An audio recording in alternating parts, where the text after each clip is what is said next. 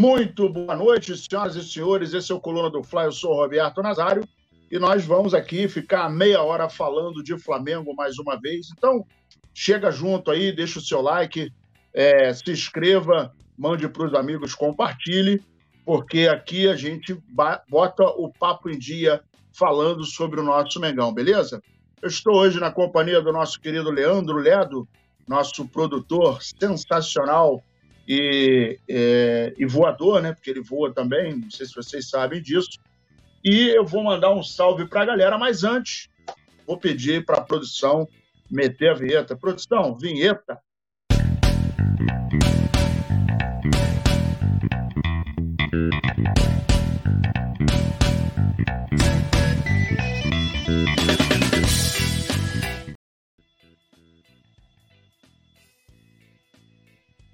Muito bem, senhoras e senhores. Voltamos aqui, já mandando um abraço para a galera que está chegando. João Guilherme, salve Nazário. João Guilherme, que é membro do Clube Coluna. Matheus Cotrim, boa noite, mestre Nasa, produção e nação. Alan Souza também está aqui. Mário Malagoli, muito boa tarde. É, George Costa, Quinhone Souza. A galera vai chegando, então a gente pede aqui, ó, vai chegando, deixando like, compartilhando e mandando para os amigos, né? E vamos falar do Flamengo. Flamengo que tem mais gols sofridos do que marcados em jogos de setembro. E aí, meus amigos, o, o, essa contabilidade, inclusive se você quiser dar uma olhada, no coluna do Fla.com tem o nosso site lá, você tem todas as notícias do Flamengo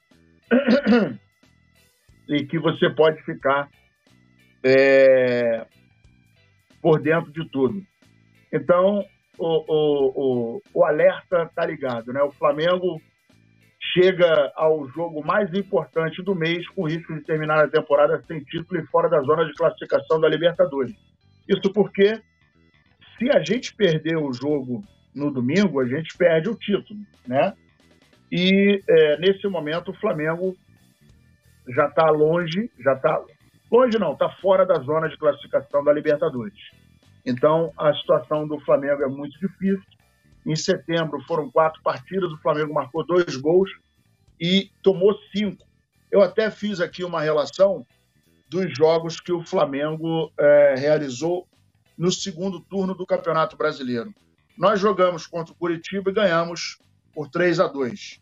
Depois, na 21ª rodada, empatamos com o Internacional 0 a 0. Na 22 rodada, nós jogamos contra o Botafogo, ganhamos de 2 a 1. Depois a gente enfrentou o Atlético Paranaense, perdemos de 3 a 0. E a 24 rodada, nós jogamos contra o Goiás e empatamos de 0 a 0. Ou seja, de 15 pontos disputados, o Flamengo ganhou 8. O que preocupa é que o Flamengo, no mês de setembro, ele fez dois gols e é, tomou cinco. Né?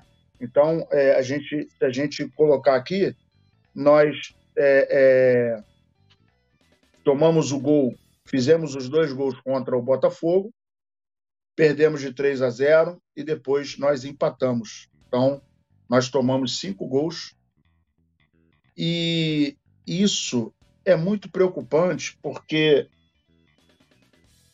o desempenho do Flamengo caiu muito, né?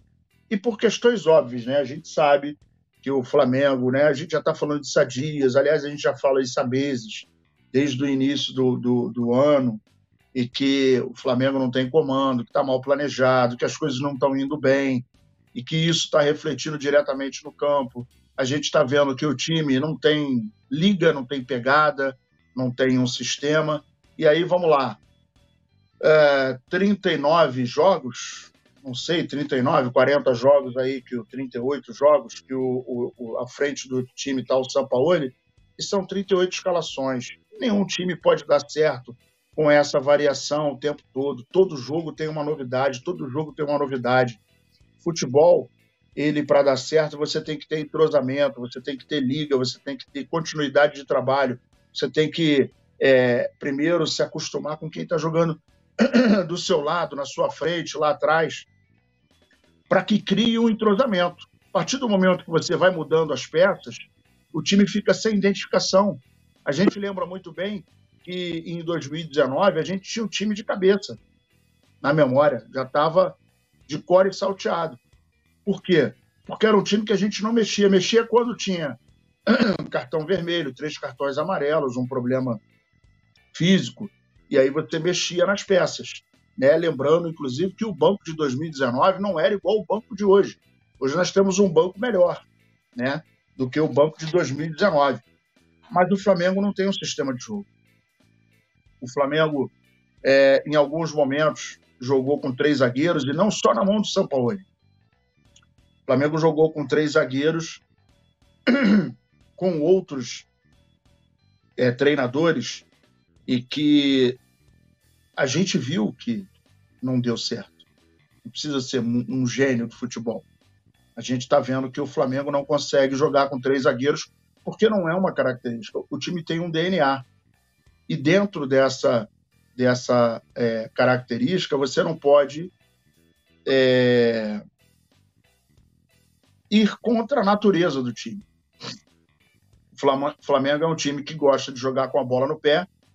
Flamengo em 2019 tinha uma filosofia muito interessante, que era sufocar a saída de bola do time adversário, e também o Flamengo tinha como característica sufocar o adversário é, até quando ele perdia a bola, o pós-perda era trabalhado no campo adversário.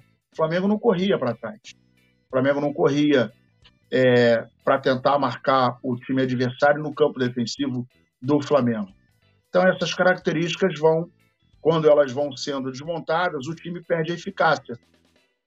Fica frágil, fica vulnerável e, mais uma vez, vou falar mais uma vez, estou cansado de falar isso, em função da péssima administração, e aí parece, às vezes, até soa é, que a gente tem alguma coisa contra o presidente, ou A, ou B, ou C, mas o fato é que o Flamengo é muito mal administrado do ponto de vista do futebol.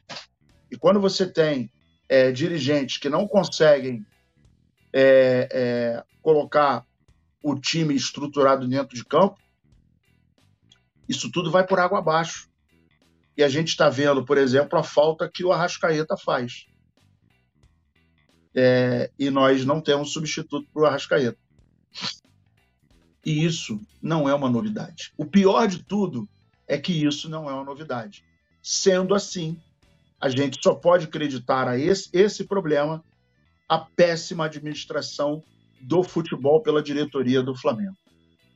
Meus amigos, Everton Ribeiro, o nosso querido Everton Ribeiro, camisa número 7 do Flamengo, desperta né, o interesse e é sondado pelo Fluminense. Como todo mundo sabe, o contrato dele é até dezembro de 2023. É, e a diretoria, ele tem 34 anos, a diretoria optou por conversar com ele depois da Copa do Brasil. É, embora ele tenha tido aí, né, está despertando esse interesse, inclusive do Corinthians e do Fluminense, no primeiro momento, a notícia que nós temos é que o Everton Ribeiro é, pretende continuar no Flamengo. E isso, para a gente, eu acho muito positivo. Everton Ribeiro, que vem fazendo o ano de 2023 é, que não é dos melhores. Já vimos ele é, é, numa, numa atuação melhor pelo Flamengo. Infelizmente, ele não está bem, assim como todo time, né? A gente não, não pode dizer que ah, tem um, um jogador A, B ou C que está é, se destacando. Né? Até o Bruno Henrique, que voltou muito bem, ele não está conseguindo jogar direito. Mas não consegue jogar direito não é por questão técnica, é por questão tática. Porque quando você tem um time desarrumado, é, a tendência é que até os jogadores que são fora de, de, de série, eles não consigam desenvolver o seu futebol. Por uma questão tática, né? Se você tem um jogador com certa característica, né? E aí eu vou dizer, vamos lá, o Bruno Henrique, por exemplo. O Bruno Henrique é aquele cara que tem que ser lançado, ele é a flecha. E você tem que ter o arco. Quem é o arco? É o Arrascaeta, é o Everton Ribeiro, é quem está chegando ali de trás, vê uma boa jogada, mas não é para ficar fazendo 10 lançamentos longos lá na frente, não é isso. A questão é trabalhar a jogada, ele abre o espaço e você faz essa conexão, um, uma triangulação, né, uma aproximação, um corta-luz, um cruzamento, um lançamento, e as coisas vão se desenvolvendo. Diante desse panorama, quando você tem um time que taticamente está mal arrumado, não está acomodado em campo, não está conseguindo desenvolver o seu papel no coletivo, né? aí você vê que os jogadores não conseguem é, se destacarem. Né? E isso a gente nota pelo seguinte: se nós tivéssemos um jogador ou dois, olha, esses dois jogadores não estão bem, o restante do time está tá jogando muito bem, está aparecendo, está chutando, está marcando e está tendo resultados positivos, aí o problema é do jogador.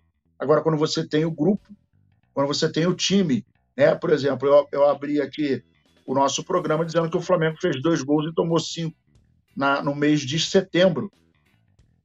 Então, isso é uma defici defici deficiência tática. E quando você não consegue harmonizar um time que tem é, as características do time do Flamengo, isso é muito grave. E sem falsa modéstia, o elenco do Flamengo no papel é o melhor elenco do Brasil. Não está praticando o melhor futebol. É bem verdade. Mas é o melhor elenco do Brasil. Né? Se a gente colocar Pedro e Gabigol jogam em qualquer time do Brasil. Arrascaeta, para mim, é o melhor meia do Brasil. Everton Ribeiro, a gente está vendo o interesse do Fluminense e do Corinthians. Gerson é um bom jogador, é um bom jogador. O Pulgar é muito bom jogador. Ayrton Lucas é um excelente lateral. O Wallace, é, Wesley, perdão, que está surgindo no Flamengo agora por um acidente né? De novo, diretoria, em função dos seus cálculos é, mal feitos, ele, na verdade, era para estar tá ainda tentando pensar numa transição, mas ele agora é a solução da lateral direita. A gente está vendo que o, o Mateuzinho e o Varela não dão conta do recado. É, o, o, o Rossi é um baita goleiro, não deu nem para ver muita coisa no jogo dele contra o Goiás, mas é, é um baita goleiro. Nós temos uma dupla de zaga também muito boa. E esse time todo não está bem. Então não adianta, o Gabigol não está bem, o Pedro não está bem. Então não adianta nem a gente falar, pô, o Everton Ribeiro é horroroso e tal. Cara, ninguém desaprende de jogar futebol. A verdade é essa. Ele é um belo jogador, é voluntarioso, é habilidoso, é, é um cara que quando entra e, e o time está bem distribuído em campo, ele faz a diferença, ele desequilibra, é, é, tem um raciocínio muito rápido, se coloca bem, chuta bem. Não à toa foi escolhido duas vezes o melhor jogador do Campeonato Brasileiro e fez um golaço, inclusive, contra o Flamengo quando, quando trabalhava, jogava pela, pelo o Cruzeiro, dando até um balão, né? É, e assim, são jogadores que o Flamengo é tão mal organizado que um jogador como o, o, Everton Ribeiro, que não teve nenhum problema físico, tem o seu contrato que vai vencer agora, no, no final do ano, e até hoje ninguém conversou. Sorte do Flamengo para ele não sair é que ele está interessado em continuar no Flamengo. Porque se ele não estivesse, ou se ele mudar de ideia daqui para o final do ano, dependendo desse horizonte do Flamengo que nunca consegue melhorar, né? E a gente está vendo que a coisa, cada dia que passa, é uma novidade ruim que, que ocorre.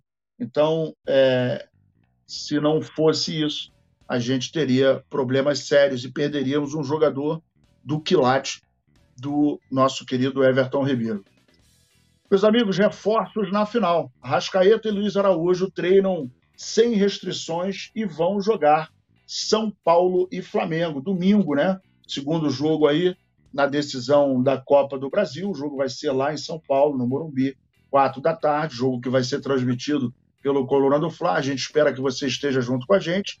O fato é que é, nós tivemos a presença do Luiz Araújo do Arrascaeta na, no, no, no, treinamento. Né? Eles é, participaram das atividades físicas.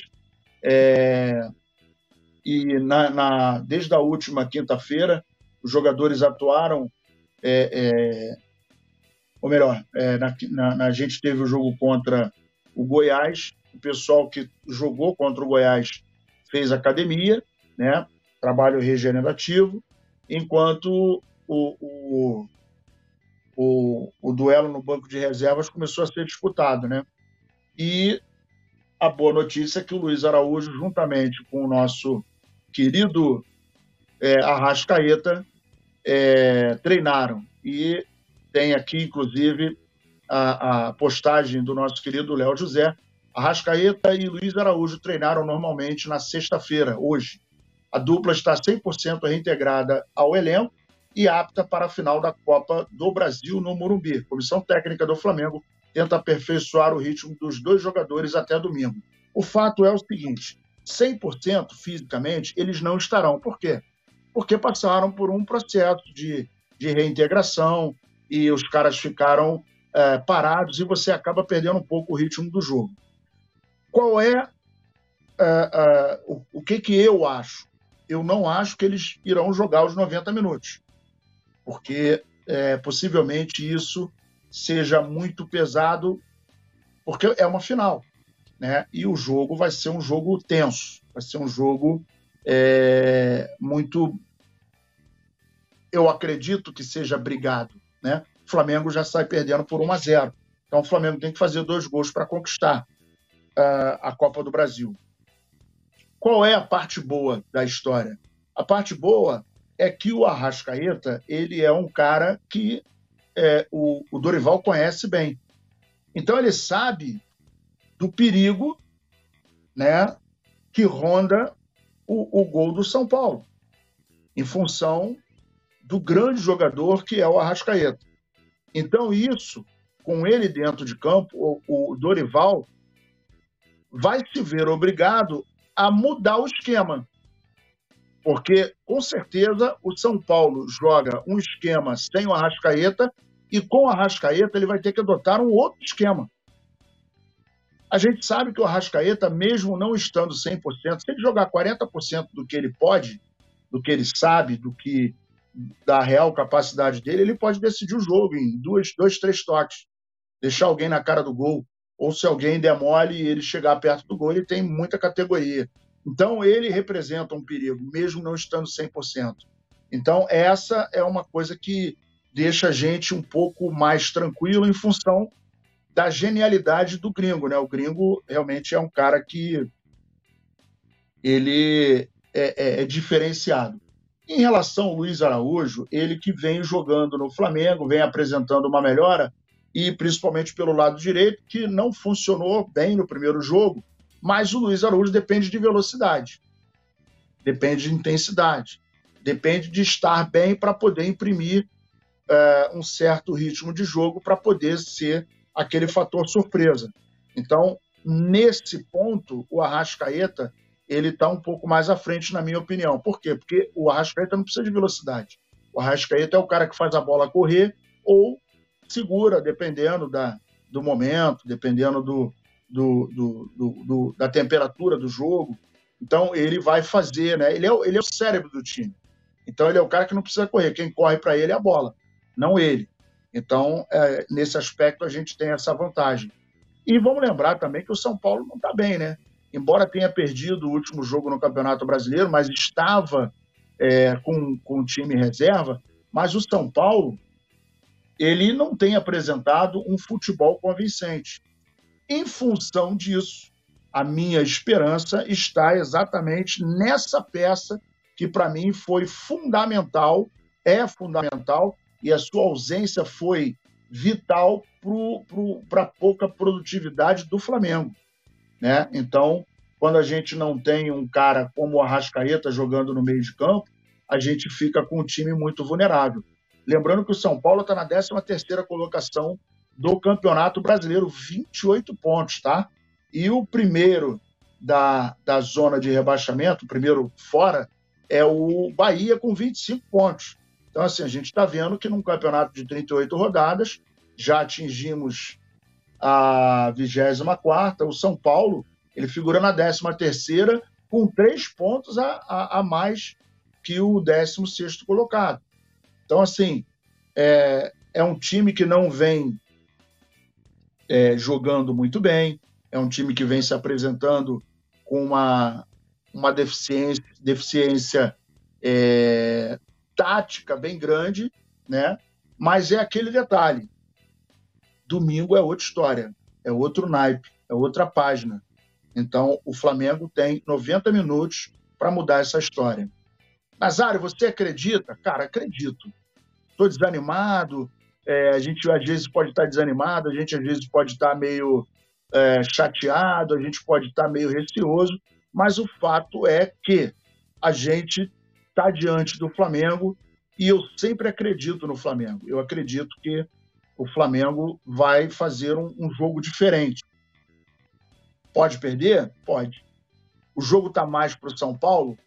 Olha, 1 a 0 é um placar magro, mas a vantagem é do São Paulo. São Paulo tem. É, ele entra com uma vantagem no, embaixo do braço. E a gente, eu pelo menos acredito, que o São Paulo vai jogar com essa vantagem. Embora 1 a 0 seja um placar muito perigoso. É um placar magro. Se você tiver 2 a 0, aí é uma outra história. Você está mais tranquilo, você toma um gol, você ainda tem uma margem, né? tem uma gordura. Agora, quando você tem um gol de vantagem, principalmente se no primeiro tempo virar 1 a 0 Flamengo, o jogo está indo para o pênalti. E, psicologicamente, tem um peso grande, né? Porque você está dentro de casa, a torcida vai, vai pressionar. Esse é um título inédito para o São Paulo. Então, a carga emocional ela tem muito mais peso para cima do São Paulo. Em cima do Flamengo, nem tanto. Embora o Flamengo esteja pressionado pelos últimos acontecimentos extra-campo, mas é, dentro de campo, nos 90 minutos, a pressão maior está em cima do São Paulo. Diante disso, o Flamengo precisa jogar com inteligência e se aproveitar desse momento. Então a gente tem aí uma grande chance, principalmente com a presença do Arrascaeta, é, para que. E o Luiz Araújo, tomara que entre também, para que nós possamos fazer um grande jogo. O ideal, o, o, o melhor dos mundos, e seria a melhor coisa para o Flamengo é ele não tomar gol no primeiro tempo. Porque se ele tomar gol, aí começa a complicar. Aí o Flamengo vai ter que fazer dois para ir para pênalti. E uma coisa é você entrar numa partida e meter dois, três, quatro, seis, oito, sem compromisso. E a outra coisa é você ter a obrigatoriedade de meter um, dois, três gols com o adversário é, jogando com o resultado embaixo do braço. Mas eu ainda acredito no Flamengo, eu sou um rubro-negro até morrer. Né? É, uma vez Flamengo, sempre Flamengo, eu acho que o Flamengo vai vai conseguir. Meus amigos, agora vamos voltar para aquele assunto que vem permeando as notícias, é, que lamentavelmente o Flamengo mais uma vez pisa na bola, na pessoa do senhor Marcos Braz, que acabou agredindo um torcedor, e a advogada afirma que Marcos Braz agrediu o torcedor do Flamengo sem receber ameaças. Hoje, como nós, é, como a galera ficou sabendo, nós é, acompanhamos, né?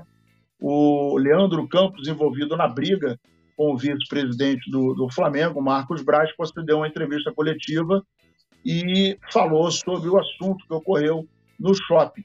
Dentre algumas coisas, ele falou o seguinte, abre aspas, eu estava passeando no shopping, eu trabalho ali, sou entregador. Eu vi ele ali e falei as seguintes palavras, Marco Braz, sai do Flamengo. Eu virei as costas e saí andando. Quando percebi, ele estava vindo atrás de mim. Foi quando o lojista gritou. O lojista gritou, eu virei e ele estava vindo atrás de mim com o um punho cerrado. Eu virei de frente para ele, ele se desequilibrou e caiu. No momento, puxou minhas pernas e eu caí também. Ele caiu sobre a minha virilha. Ele pegou, me mordeu. Enquanto isso, veio o amigo dele que ninguém fez pergunta sobre o amigo dele ontem, e começou a chutar a minha cabeça. Essas imagens a gente tem, né? Todo mundo viu. Depois, os seguranças do shopping vieram, vieram para separar. Em momento algum, eu agredi ele. As palavras exatas que eu falei foi: Marcos Braz, sai do Flamengo. Foi exatamente isso que falei e virei de costas. Eu falei só isso e virei de costas. Não ameacei ele e nem a família dele. O episódio com Marcos Braz e com Leandro Campos ocorreu num shopping do Rio de Janeiro e deixou muitas dúvidas em relação ao ocorrido, né? Inclusive, ontem o Marcos Braz é, deu uma entrevista coletiva no Ninho do Urubu e uma das frases que ele falou foi: Vocês têm que acreditar em mim. O que me chama a atenção, e aí não é um julgamento, é uma opinião, é que, é, segundo a apuração de alguns jornalistas, é, algumas testemunhas falaram que a filha dele não estava na loja, assim como o, o, o Marcos Braz afirmou. A delegada também afirmou hoje, na coletiva, que se ele se sentiu ameaçado, ele deveria chamar a segurança do, do, do, do shopping ou, em outra hipótese, a polícia. Né?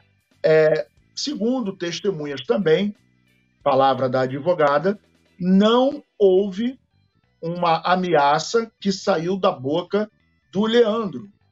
E isso acaba entrando em conflito com a alegação do Marcos Braz. Então a gente tem aí é, as histórias que não estão batendo em alguns aspectos. É, o rapaz está falando que virou de costas. O Marcos Braz disse que foi chegando perto dele, porque num primeiro momento a filha dele estava perto dele, depois ele perdeu a, a, a visão da onde a filha estava, ele começou a procurar. Então, assim, tem muitas coisas que eu acho que é, a polícia vai levantar, principalmente com o, o, a análise das, das imagens, né, das câmeras de segurança da loja e câmeras do corredor do shopping, e eu acho que, em função disso, as coisas poderão é, tomar um rumo mais esclarecido, né? Porque cada um agora fala de uma, de uma a sua versão e isso a gente não estava lá e não viu. A gente viu alguns vídeos, né, que foram é, captados no momento da confusão. O fato é que ficou ruim para o rapaz, que segundo a advogada não está trabalhando por medo, é, ficou ruim para o Braz, que teve esse problema, é, num horário em que ele não estava na, na, não tava no Flamengo, não estava na, na, Câmara, é, e acabou se envolvendo em mais uma confusão. E tudo que o Flamengo precisa é de paz. Não parece, mas nós estamos a poucos dias da final do único torneio que nós é, temos a chance de, de levar a taça para casa. O Flamengo está passando por um 2023 muito ruim. Na minha opinião, não é falta de sorte, é falta de gerência, é falta de planejamento, é muito oba-oba. É, lamentavelmente, o Flamengo, no departamento de futebol, e aí não são as pessoas mas o departamento de futebol, como é, pessoa jurídica, tá? o clube, eu não estou falando das pessoas. Ah, o fulano, ah, o Nazário tem raiva. Eu não tenho raiva de ninguém. Eu tenho raiva de café gelado e cerveja quente. Agora, é, as pessoas que estão gerindo o futebol do Flamengo são amadores. O senhor Marcos Braz é um dos que fala que ele foi campeão em 2009 e tal. Quem conhece a história de 2009 sabe que o Flamengo não era nem para ser campeão em 2009. Foi campeão num, num golpe de, de, de, um alinhamento dos astros e as coisas começaram a dar certo. Mas tinha tudo para não ser campeão. E a gente viu que de 2019 para cá, 2019 foi um ano fantástico, tem que ficar na prateleira, eu acho que tem que servir de exemplo, mas de 2020 para frente, o Flamengo foi um desastre foi ganhando um campeonato ali, foi ganhando aqui. Ah, Nazário, mas nós temos 11, 11 títulos de 2019 para cá. Mas se você pegar a performance do Flamengo de lá para cá, ela foi, ela foi dando tropeços um atrás do outro. Então a gente pegava um técnico, ele errava, pegava outro, e pegava outro, e um ganhava e outro perdia, e foi indo. E uma gestão profissional de futebol não pode ter esse tipo de comportamento. O Flamengo precisa trabalhar numa linha contínua para conseguir chegar em algum lugar se é que é, esse pessoal pensa em algum lugar, né? A gente tanto pensava na hegemonia do Flamengo no futebol, mas com esse tipo de trabalho realmente não dá para chegar em lugar nenhum. Precisa mudar muita coisa. Na minha humilde opinião, o, o senhor Landim deveria é, entregar o cargo e toda, toda a trupe dele sair do Flamengo, porque está é, tá muito complicado. E, repito, para finalizar, se a gente não tiver cuidado, 2024 vai ser tão ruim quanto 2023. Um abraço aqui para o Cláudio Navarro, Leonardo Carvalho, uh, Roger Gonçalves, Celso Barbosa, Tio Baca também está aqui, agora apareceu, né? É, Gabriel Schwartz, Flazoeira, Gilberto Alisson Silva e Diego Carvalho. Tamo junto e misturado, Flamengo até morrer, 9 horas, a gente tem resenha. Valeu, galera! Alô, nação do Mengão! Esse é o Coluna do Fla. Seja bem-vindo! Se inscreva no canal, não esqueça de deixar o seu like. Pega o link, compartilha pra geral. Comente, comente bastante, queremos te ouvir. Aqui você tem a melhor transmissão dos jogos do Flamengo na internet. O Coluna é brabo e tem o Podfla, o podcast da nação. É muita resenha e um show de cobertura do maior do mundo, do jeitinho que a nação merece. Esse é o Coluna. Saudações rubro-negras.